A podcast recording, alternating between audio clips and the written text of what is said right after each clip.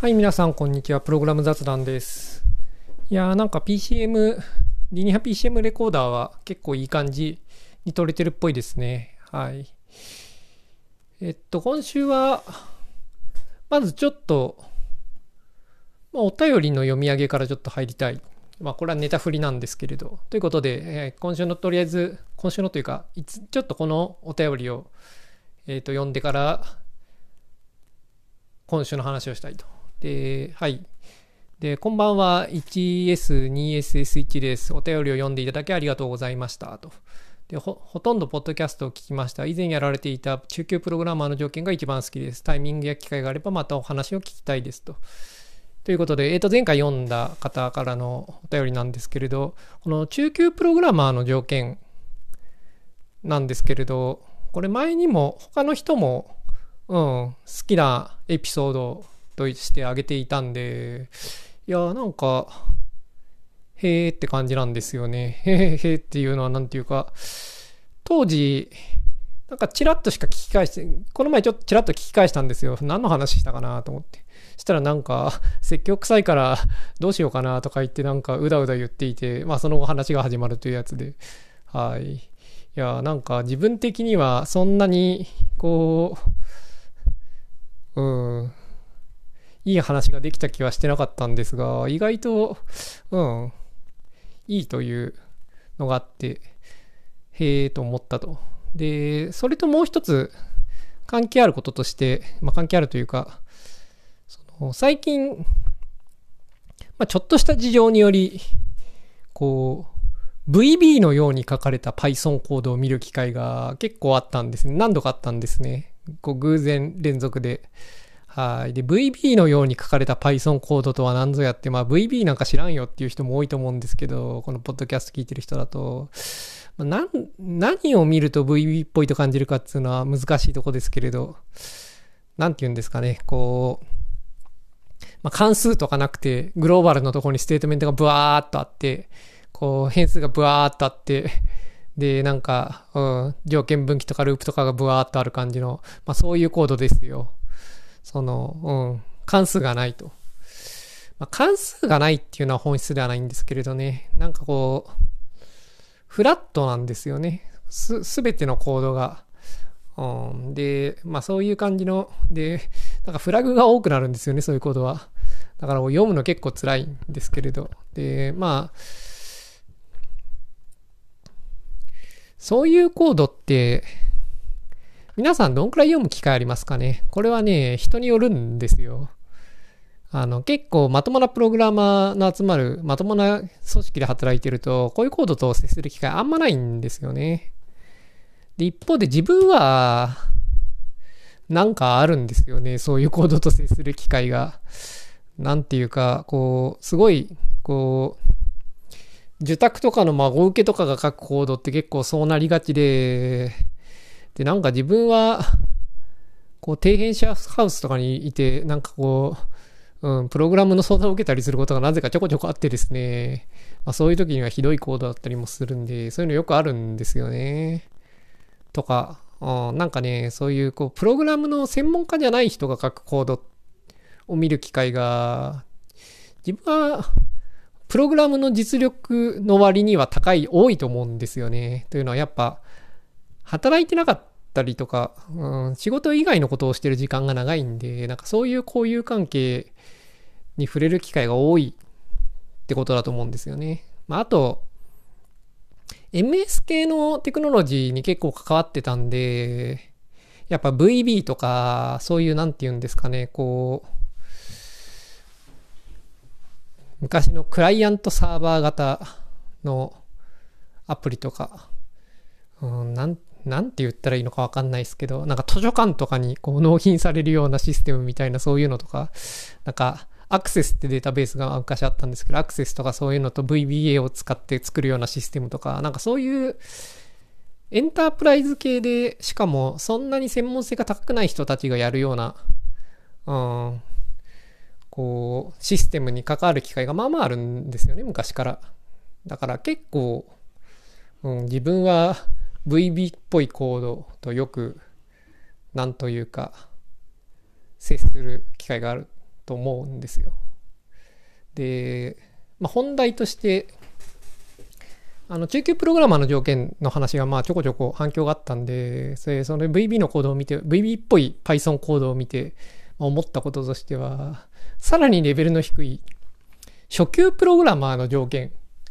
っていうのをちょっと今週のテーマにしようかなと思います。初級っていうのは素人の次ですね。素人プログラマーがいて、その次が初級プログラマーだと思ってください。なんかこう、初級プログラマーっていうのはどの辺かっていうのは難しいとこですね。こう、初級プログラマーは、こう一人でし、一人分仕事をするっていうプログラマーではなくて、まず、その、まあ仕事を任せておいても大丈夫ってほどでもないですが、なんというか、コードを書かせても、そんなに負担にならないぐらいのプログラマーって感じですね、自分としては。だからまあ、その、誰かしらの指導というか、うん、ヘルプは必要なんだけれど、そのまあ仕事を、コードを書かせて、うん、コミットをすることが、なんていうか、大きな被害にはならないっていうような、まあレベルぐらいを想定して話をしたいと思う。だからその、逆を言うと、素人レベルのプログラマーっていうのは、コードを書けば書くほど、それが何というか、負債になるというか、まあ、負債って言葉は個人的にはあんまり広く使われすぎていて、何を指してるのか分かりにくいんで最近は。そんなに好きでもないんですけれど、何て言うんですかね、こう、その、そのコードが増えれば増えるほど、何ていうか、後でこ、そのコードを触る人は困ったことになるようなレベルを、まあ、その素人と、まあ、名付けたいと思うと。で、初級プログラマーは、その、まあ、基本的にはその、まあいいや、それよりも条件の方を聞けば何を指してるのか分かりやすいと思うんで、まずそっちからいきましょう。はい。で、自分的に、この素人と初級者プログラマーを分けるところとして思うのは、依存を切るということができるかどうかだと思うんですよね。で、まあ、DI とか、まあわかるかどうかとか、まあその二つですね。まあ同じことですけれど。で、依存を切るっていうことができたら、初級者プログラマーとして認めてやります。はい。お前何様だって感じ感じですけど、はい。仮の通様がおっしゃいましたと。依存を切るってことができたら、あなたは素人ではありませんと。こう、仮の通資格みたいな、そんなのないですけど、はい。ということで、はい。依存を切る。ね。この言葉にはちょっといろいろと、まあ、まず、こう、真面目に勉強したい人は、 Working Effectively、Working Effectively with Legacy Code を読むのがいいんじゃないでしょうか。はい。これは非常によく書けた本で、依存を切るということだけについて、まあ、一冊書かれてる本で、なんか日本語も、レガシーコード改善ガイドだっけ？日本語訳も出てるはずだけど、私は、あの、英語でしか読んでないんで、はい。で、別に、まあいいや。ということで、日本語の訳がいいかどうか知らないですけれど、そのまあ、うん、現地はいい本でした。はい。なんで、依存を切るってことを、まあ、ちゃんと知りたい人は、まあ、それを読んでみるといいかもしれない。けれど、まあ、置いといて、その、ちゃんとじゃなくても別にいいんすよ。いいつか、まあ、もう、その、まあいいや。で、依存を切るっていう言葉には、結構いろんな意味が込められてるんですよね。まず、切るってていうのは、能動的なんですよ。依存の切れたコードを書くじゃなくて、依存を切るんですよね。切るっていうのは、つまりその、能動的に切るっていう作業ができるってことなんですよね。で、それはやっぱり、なんというか、こう、意図をしてコードをそうしなくちゃいけなくて、で、意図してそのように変形するためには、なんというか、目標を知らなきゃいけないわけですよね。だ依存が切れる状態っていうのを、切れてる状態というのを理解して、その切れてないコードに対して、または切れてないコードを書きそうな時に、切るように変形していく、いけるというのが、こう、必要なことなんですよ。で、依存を切るっていうのはすごい重要なことだと思う。プログラムの、なんかこう、最初に覚えるべきことだと思う。最初、2番目に覚えるべきことだと思うんですよね。最初、まずプログラム言語を覚えるじゃないですか。うんまあ、これはなんか入門書買ってきて、まあ、覚えるわけですよね。で、その次に覚えるべきことが依存を切るだと思うんですよね、自分は。で、依存を切るっていうのは、こう、例えば、まあ、自分なんかたびたび言うんですけど、例えば POEAA とか、まあ、あと、ギャングオブフォーでもいいですけど、そのデザインパターンの本とか、なんかああいうの今更読むの自分は結構否定的なんですよね。その用語たまに使われるから、まあ、うん、知っておいても損はないかもしれないけれど、まああんまり役に立たないと思うんですよ。でもなんかみんな読みたがるんですよね。で、なんでかっつうと、まあ、そういうのに類する現代版があんまりないからっていうのは、まあこのポッドキャストでも何度か話をしていて、まあなんでかっていうと、その仕事が多様化してしまった結果、うん、ああいうの書きにくくなったっていう、まあ事情があると。うん、だからないんで、ないから仕方ないじゃないかつって、まあ読まれがちなんですけれど、特にこう、プログラムあんまやってこなかった人が読むんですよね、そういう本って。その昔から結構やってる人だったら別に当時リアルタイムで読んでるんで、なんというか、今から読もうっていう話はなんなんないわけですよ。だからこう、今から読もうっていう人は、なんかまだいろいろと分かってないんですよね。で、そういう時に、その、うん、当時は正しかったが今は全然正しくないみたいな本をこう読んで、うん、いろいろ勉強するのって良くないと思うんで、まあそういうのを読むのは良くないと思うんですが、じゃあ、代わりに何をすべきかって言ったら、最初の一歩は依存を切るっていうことを覚えることだと思うんですよね。うん。こう、依存を切るの他にもいろいろできた方がいいけれど、まあ、依存を切るができてれば、初級者と言えると思うんで、依存を切るっていうのを学ぶのが良い。まあ、どうやって学ぶのかっていうのは難しいですけどね、その、うん、依存を切る、ねえ、簡単なことなんでね、依存を切るって。うん、このポッドキャストを聞いてる人のうちのきっと半数ぐらいは別に当然のようにできることで、うん、半数、7割ぐらいはできるんですかね、みん、うん、なんか依存を切るぐらいは。ただこのポッドキャストは結構ね、あの、ワナビーというか、そんなにプログラム書いてない人もたまに聞いてたりするんで、まあそういう人はできないと思うんですけれど、ま、そういうすごい入門的な話なんで、その、なんか簡単なんですよね。あの、うまくやればきっとこう600行ぐらいで、なんていうか示せるような類の話で、ま、こういうコードがありますと、で、こういうふうに直しましょうね、つって、はーい、つって、以上、つって終わるんですけれど、あ昔ね、アートン先生が DI の話を Java のコードで書いてて、うん、それはちょうどそんな感じの記事でね、うん、カレンダークラス DI しましょうみたいな。はい。まあ別になんかやれば簡単にできる。うん、2、3ページぐらいで解説できるような類の話で依存を切るっていうのは。うん、けど、なんかちょっと意外と書くの難しいんですよね。その依存してるコードがないと切るっていう説明はできなくて、依存してるコードでちょうど手頃なものってなんかなかなかないというか、その普段自分らが触るような、というか自分が興味あるようなコードっていうのは規模がでかいんで、そのそういう説明をするのに向いてないんですよね。もっと小さい例で依存のある例があれば切るのは簡単なんですが、うん、でそういうことも世の中にあるんだけれど興味がないんで自分が。だからなんかあんま接する機会がないんで題材がないんですよね。だそういうの書くの難しいんですが、まあ、とにかく依存を切るっていうことができるようになれば初級者です。はい。で初級者別に大したことないですけれどあできなかったらやばいです。依存を切るができないのは、やばいんで、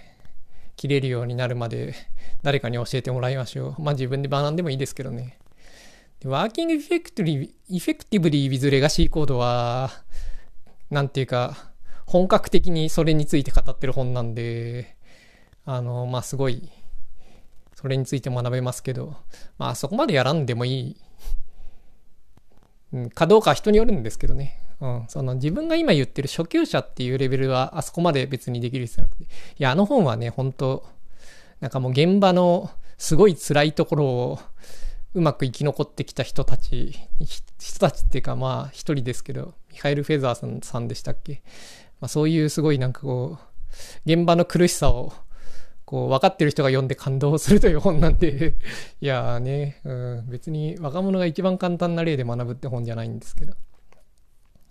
あまあ依存を切るっていうのをまあ学ぶのがいいと。で、依存を切るっていうのは本質的には、その、本質的っていうわけじゃないけど、一番基本的な戦略としては、DI、ディペンデンシーインジェクションできるのが普通だと思うんですよね。こう、現代的な話だと。で、まあ、ディペンデンシーインジェクションはだから学んだ方がいい。うん、これもすごい簡単にね、まあ、ほぼ同じ話で、3、400行ぐらいのコード例で簡単に理解できることなんで、うん、なんかこの2つは誰か解説したらいいんじゃないですかね。いや、素晴らしい解説がありますよっていうのを教えてくれたらリンク貼りますよ、そこに。ああ、小脳とかなんかに。まあけど今のところ知らないですね、自分は。だから昔アートンさんが書いたのはよく書けてて。あと自分はなんかね、社内資料向けに何度か作ったんですけどね、この依存を切るのと DI の話。もう、なんか3回ぐらいやったんでこれ、もういいやって気がして。いや、パブリックな場にね、1回ぐらい書いとけばよかったなと思うんですけどね。うん。まあいいやということで、初級者プログラマーっていうのは DI。ま、接待インジェクションですよね。うん、引数で渡すんですよね、要するに。関数の中の下の方で、なんかこう、ゲットなんとかとか呼ぶなと。まあ呼んでもいいんですけど、その、なんか呼んじゃいけないようなものは、外で呼んで結果を渡せと引数に。で、そいつを処理するように書けと。まあそれが DI ですね。うん、まあコード見ずに話しても、わかんない人にはわかんなくて、わかる人は知ってるよとしか思わないんですよけど。いや、DI 良くないのは、なんかね、DI のこう、勉強しようとするとね、なんか DI コンテナとかの話になったりしてね、いや、DI コンテナなんか別にいらないんですよ。DI を知ってればよくて、で、DI ってのは要するに依存切るのに DI が使えればよくて、うん、だそれを覚えるのがまあ重要だっつう話ですね。いやー、どうすかね、こう、それについての、まあ、初級プログラマー以上の人の見解を聞いてみたい、まあ、中級プログラマーぐらいの見解を聞いてみたいですね、個人的には。うん。どう思いますか、うん、自分的には依存切る。で、DI ができればいいと思ってますね。で、やっぱ VB っぽいコードはね、依存を切ってないんですよね。その、まあ、その、書いてる人もそういうコードってひどいコードだなっていうのは自覚があるんですよね。で、そうすると、クラスとか関数にすればいいっていうことも、まあなんとなく知ってるんですよね。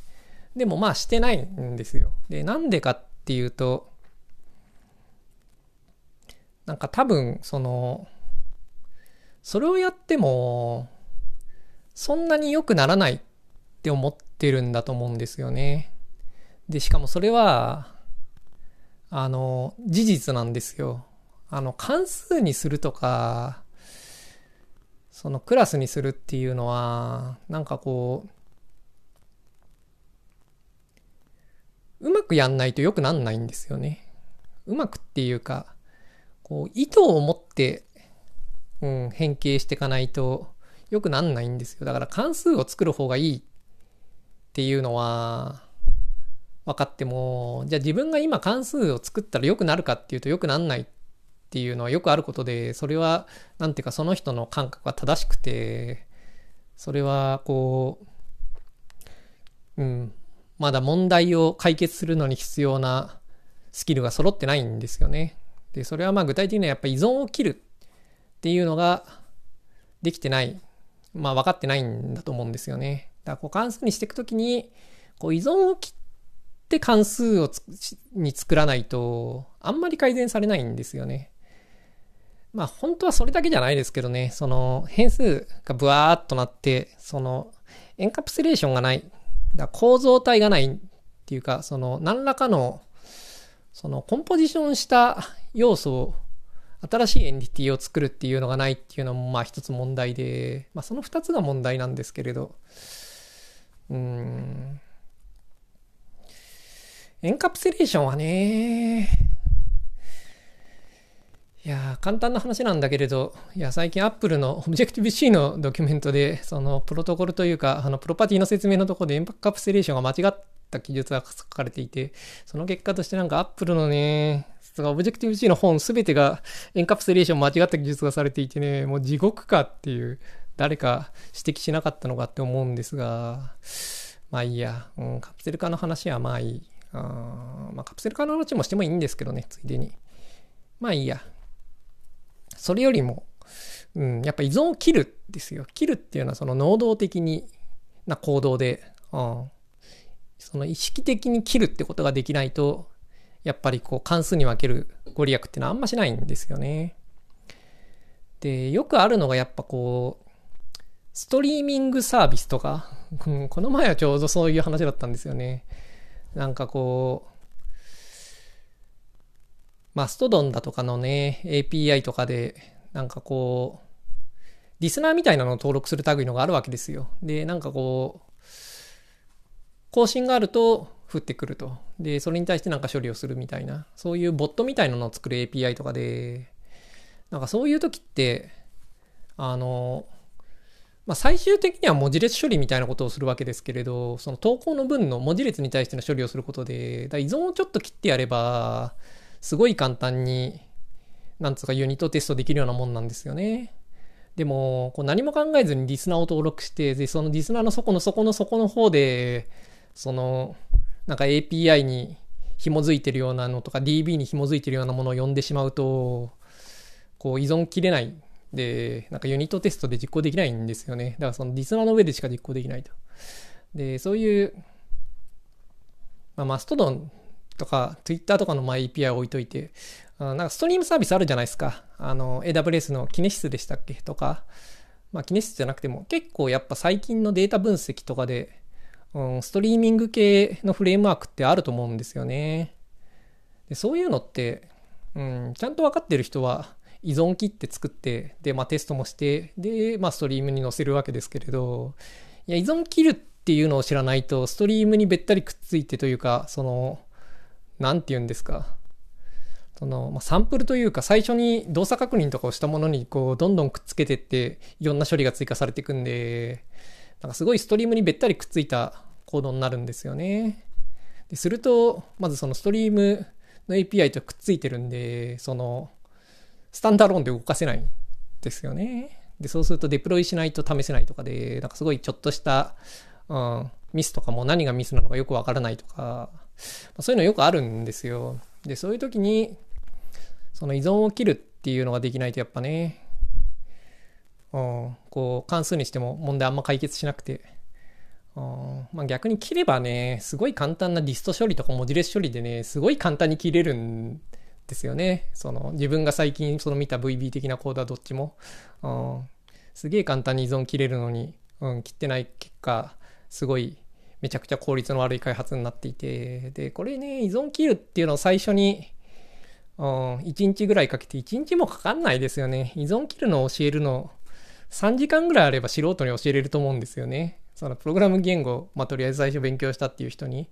あ、3時間かけて依存を切るのを教えましょうって言ったら、まあできると思うんですよ。いやー、これを最初にやっておけばね、すごい、なんというかその後の、その人の、こうアウトプットっていうのは全然違うものになるわけですけれど、いや、最初にやらないとね、本当にずっとそんな感じで仕事をし続けることになって、まあ良くないなっつう話で、まあ、依存切る、うん、覚えるといいですよと。特にストリーミングとかね、そういうリスナーを登録する系のフレームワークを使う人はね、やっぱ依存切れた方がいいですよね。で、依存切るっていうのは、まあなんかさっき言った DI っていう、まあ DI は分かってるというのがまあ第一条件で、で、もう一個は、依存をなんていうんですかね、分かってなきゃいけないんですよね。依存してるとはどういう状態かと。なんていうか、依存に対して、センシティブである必要があるんですよね。依存してるかどうかを気にしてる必要があると。で、うん、しかも、なんかこう切ったり、うん、依存の向きを正しくしたりとか、そういうことを考える必要があって、で、それがやっぱりこの、素人と初級者プログラマーの間を分けるところでもあると思うんですよね。依存を切るためには依存を認識できなきゃいけないと。で依存を認識できて切れるっていうのがやっぱりね、初級者プログラマーの条件かなと思うんですよね。で、まあ、初級者プログラマーなんでね、その、なんか難しそうなことを言ってますけれど、ここまで。いや、全然難しい話じゃないんで、本当に、うん。その、最初に2、3時間ぐらいトレーニングしたらできるっていう類のことなんで、だプログラムを覚えるっていうのに、まあ1週間ぐらいかけて本を読んだとするじゃないですか。なんか言語入門とかね。で、まあなんかこう、写経とかして動かして、を完全に理解したとか思うじゃないですか。で、その次に、まあ2、3時間教えれば、まあそこで到達できるレベルなんで、いや、プログラマー、仕事でプログラムを書く人だったら全員ができてほしいと思うんですけれど、いや、依存切るのね、たまに下手な人いるんですよね。その、なんつうか、明らかに素人なのはまあいいとして、別に素人じゃないんだけれど、依存切るの下手っていう人もたまにいて、うんまあ、そういう人は、こう、まあ、なんでそうなるかっていうと、依存切ったコード見たことないんですよね。うん、で、そういう人は確かにいて、昔はね、そういうの結構あったんですよね。その MFC とか、うん、まあ前、ASP.NET とかもそうですけれど、なんか継承してコントロールをこう作っていくみたいなコードは、何も考えないで作るとね、依存切れないんでね、その切るっていうことをしないと切れないんですよ。で、切ったことないと、うん、なんか、ずっとそのまま書きがちなんですよね。で、JAMA とかで、そのインバージョンオブ、なんだっけ、IO、IOC か。IOC? インバージョンオブコントロールだっけ？まあ忘れたけれど、あの、要するに、まあインターフェースを DI すりゃいいって話なんですけれど、いや、なんかね、こう、ああいうので、まあ依存切るのを覚えて、全部の依存切ろうとするのは、まあろくでもないプログラマーだなと自分は思うんで、これは、なんていうか、良いプログラマーだとは思わないし、その中級者だとも全然思わないですけど、でも、初級者ではあると思うんですよね。うん、その全部の依存切ろうっていうような極端な分かってないやつでも、その依存を切ろうとはしてるんで、うん、初級者ではある。そう、仮の通ライセンスとしては初級者の称号を与えますと、うん、仮の通ギルドカードには初級者ってきっとこう印字されますよ、みたいな。あいやーね。で、そうそう。だたまにね、うん、普通にコード書ける人でも依存切るのめちゃ下手な人ってのはいるんで、その、うん、切れた方がいいですね。うん。まあ、やっぱ昔のコードはね、依存切りにくかったんでね、うん、そのそういうプログラマー多かったですけどね、最近のこうプログラミング言語は、依存簡単に切れるんで、うん、その、ほとんどまともなプログラマーは依存切れると思うんですけどね。ただやっぱ切るっていうのはね、その能動的にその切ることができるかどうかっていうのは一つありますよね。あるコードがあって依存してるときに、その切るのが良いかどうかは別として、依存を切ってくださいって言われたら、はいっつって切れるっていうのは、まあ大切なことで。うん、で、まあ必要な時に依存切れればね、うん、こう、そんなにひどいことにはならない。まあ、ひどいこと書くことあるけれど、なんていうか、そういう時は、そのレビューしてもらったり、質問したりして、なんていうか、他人のサポートを受けながらコードを書いていけば、まあ、そんなにひどいことにはならない。ということで、初級プログラマーの条件、依存を切れる。うん。で、DI を分かってる。まあ、この2つでしたと。思います。まあ、ちょっと他の人の意見も聞いてみたいですね。その、依存を切れるのがまあそのことについての話も聞いてみたいし、いやいや初級プログラマーって言ったらこっちの方が重要だよとか、うん、いやいやその、それはちょっと初級というよりは中級だよとか、まあ中級ってことはないと思いますけどね。うん。いやいや初級にはもっといろいろあるよとか、まあもっといろいろあるでしょうけどね。うん。とか、まあそういう感じの、なんか、うん、他の人のフィードバックとかは聞いてみたいと思うんで、うん、お便りなどお待ちしております。はいと。では、今週のお便りコーナー行っときましょうか。なんか、来週、来週じゃないか、再来週ぐらいなのかな。タイミングが合えば、なんか、おも先生ゲストに出れるかもしれないんで、まあ出れないかもしれないけどね、ちょっと、おも先生に聞いてみたいお便りは後回しにしていこうかなと思うんだけど、難しいなけど。まあ、いっか。じゃあ、はい、今週のお便り、まあ、2通目です。ラジオネーム、しがないプログラマーさんです。はじめまして。はい、どうもはじめまして。優秀なプログラマーになるために才能はどの程度必要だと考えますか？かっこ、ここで言う才能は地頭の良さを指していて、プログラミングが好きとか努力がたくさんできるみたいな能力は一旦除外するものとしますと。かっこ閉じと。で、ここまでは努力で到達できるけれど、このレベル以上は努力だけではどうにもならないな、と感じたエピソードなどがあれば、お伺いしてみたいですと。また優秀なプログラマーの具体的な指標として、例えば GAFA のような有名テック企業に入るにはどの程度地頭の良さが必要だと考えますか？とのことです。うん、まあこれもね、GAFA の人に聞いてみたいっていうのはありましたけどね、だから森田さんに聞いてみようかなと思ってたんですけれど、まあゲストいないんで、うん、ちょっと自分的に話をしてみますと、まず、地頭の良さは、やる問題によるんですけれど、これ前回の、その、なんか難しくて挫折したコンピューターサイエンスの話にも通じるものがあるんですけれど、あんまいらないと思うんですよね、個人的には。うん。ただ、GAFA に入る。GAFA って言っても、Facebook と Apple のことは自分は知らないんで、まあ、Amazon のことはまあまあ知ってるけれど、まあけど Google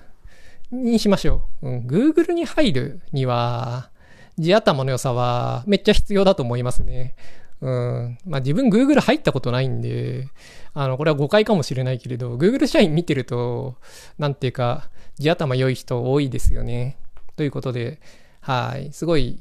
あの、地頭の良さ必要だと思います。まあ地頭の良さっていうか、なんて言うんですかね。こう、数学ができるとか、勉強ができるとか、そういうことをイメージしてますね、自分としては。だから地頭がいいっていうのともちょっと違うんだけれど、うん、勉強ができるというのが、まあちょっとこう自分のイメージしてるもんですけれど、はい、GAFA に入るのには勉強はできた方がいいと思います。はい、でも、あの、優秀なプログラマーになるためには、あんまりそういうのは必要ないと思います。というのは、前回の話でもそうなんですけれど、その優秀なプログラマーになるのに必要なものっていうのは、まず時代によるんですよね。うん、で、だからその、自分が今ちょうどやろうとしてることが、その、黎明期なのか、成熟期なのかによって全然違ってくるんですよ、質問とされるものは。で、まずその、何をやるかっていうのを選ぶっていうのと、その、それに必要なものを持ってるっていうのが、まあ、優秀なプログラマーとしてはまず重要だと自分は思うんですね。ただそれってすごい時代にもよるし、しかも時代も、前もちょっとこの話したと思うんですけれど、その iPhone が出てくる直前ぐらいの時に、もう世の中成熟期で、なんかそういう新しいもので一発バンってやるのは難しいって自分は思ってたんですよ。でも iPhone が出てみたら、黎明期だったわけですよ。いやーなんかね、そういう、その誰かがやらない限り、黎明期であるということに気づかれないっていうことはよくあるんで、その、今成熟期だから黎明期のことはできないっていうのはね、間違いだったりすることもあるんでね、そういうのも含めて、あなんというか難しさっていうのはまずありますね。で、あと優秀なプログラマーっていうのには、なんか、ずいぶん昔にプログラマーいろんな種類がいるみたいな話を書いたことがあるんですけど、ブログで。例えばその、サラリーマン型のプログラマーだとか、あの大規模な組織で働くのが向いてるプログラマーだとか、なんか新しいの作るのが向いてるプログラマーだとか、いろいろいて、なんていうか、こう、結構性質が違うんですよ。で、その新しいの作るの得意な人は、大規模チームで働くのすごい下手だったりするのよくあるんですよね。で、まあ逆は、うん、逆もある程度はあるけれど、実は大規模チームで働けるプログラマーは、あの、かなり他のこともできると個人的には思う。うん、だ大規模プログラマーのチームで働ける経験を持ってるとできることは多い。ただ一方で、なんかこう、うーん、まあこれはちょっと違う話になっちゃいますね。うん、なんか大規模になりすぎると、すごい使えないプログラマーになることもよくあるんで、その、うん、完全に上位互換でもないと思うんですけれど、はい。まあちょっとそれは話はずれますね。で、地頭の良さですね。で、なんか数学とかでね、例えばアルゴリズム的にすごい難しいことやるときには、まあ、地頭の良さっていう、地頭なのかどうかよくわかんないけど、まあ必要だとは思うんですよね。で、あとやっぱこう、すげえ、なんかこう、な、ど、なんて言ったらいいのかわかんないけど、まあ、その端的に言えば、底辺シェアハウスとかで、これまで何もしないでグダグダしてフリーターとかしてきたけれど、まあ、そろそろ崖っぷちになってきたんで、なんとか一発逆転したいですっていう人に、まあ、プログラムを教えるとするじゃないですか。まあ、たまにそういうことあるんですけど、自分。その人が、すごい良いプログラマーになるっていうのはなかなか難しいですよね。で、そのギャップには、あの、勉強のできる度合いっていうのはあると思いますね。で、一方で、機械学習とかで、その理論物理のドクターとかの KEK の人とかが PRML の勉強会してますみたいな時に、まあ自分は参加したことあったんですけど、まあ彼らはすごい地頭はいいけれど、なんか全然プログラマーできないっていう人なんですよね。で、彼らにプログラム教えて、良いプログラマーになるのは結構できると思うんですよね、やれば。うん、だからそこにはなんかありますよねきっとね。そのプログラマーになるのに必要な条件みたいなのは。うん。ただどうなんですかね。プログラマーすごいなんていうか必要なものは多いと思ってるんですけれど頭の良さではないと個人的には思うんですよね例えば自分がプログラマーとしてすごい自信がある自分はプログラマーとして良いプログラマーであるって思うところは、ソースコードを読む能力なんですよね。これ前にも言ったと思うんですけれど、たくさんのコードを読んできたと。で、やっぱそれがね、すごい、俺は普通の奴らには負けないぞって思うとこなわけですよ。で、まあ、あとコード書くの方も、やっぱね、たくさん書いたっていうのがやっぱりね、すごい自分は強みだと思ってるんですよね。たくさんっていうのは行数じゃなくて、いろんなものをゼロから作るっていうのをやってて自分は。で、それはやっぱプログラマーとしてのすごい能力だと思ってるんですよね。うん、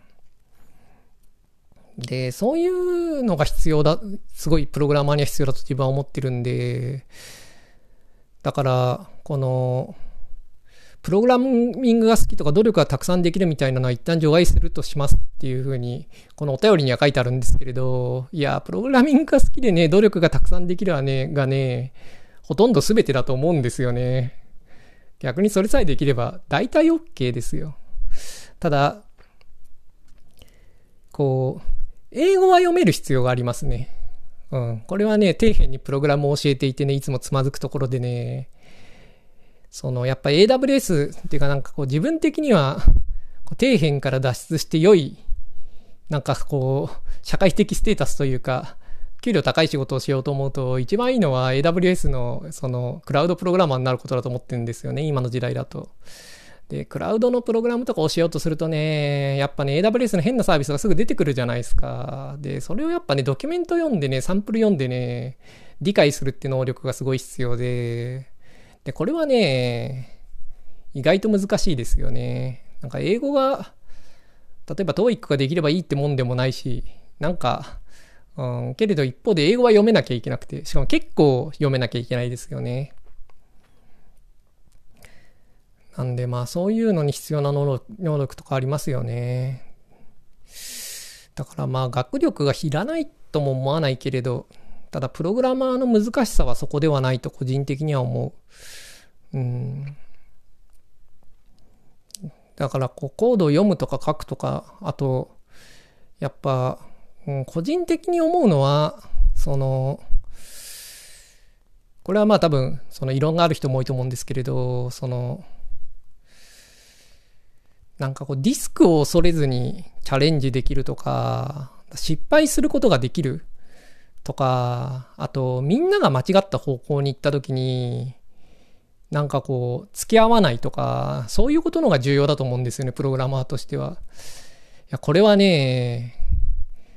うん、特に後者に関してはね、まあなかなか伝わらないかもしれないけどね、自分は普通戦役見てますからね。いや、本当にね、こう間違った方向に行くときに、理想的には、うん、正しい方向に向きを変えれる、だと思うんですけれど、まあそれは無理なこともあるんでね。で、そういう時にね、付き合わないとかすごい重要だと思うんですよね。いや、良いプログラマーには。いやで、そういうのって、多分頭の良さとは違うと思うし、GAFA に入れる方も違うと思うんですよね。本当に、その、自分の身は自分で守るとか、あと大きな失敗ができるようなやっぱね、ものに挑めるとかね、なんかそういうのを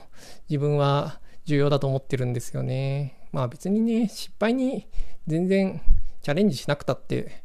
プログラマーやってきますけどね。で、それを優秀だと思う人もいるでしょうけれど、いや、俺は認めん、みたいな話ですね。はい。はい。ということで、はい。しがないプログラマーさん。多分これは聞きたい答え、質問の答えにはなってなかったと思うんですけれど、いや、自分的にはそんな風に思いますと。で、もう一通いくか？まあ40分だからもういっか。はい、あ、ちょっと、じゃあ今週はこんなもんにしときましょうか。ということで、はい。当番組では皆様からのお便りを募集しております。エピソードの感想、プログラム雑談で扱ってほしいテーマ、聞いてみたいこと、プログラムに関する質問、相談など、どしどしお寄せください。宛先は https コロンスラッシュスラッシュお台箱 .net スラッシュ u スラッシュ仮の2012です。はい。それではまた来週。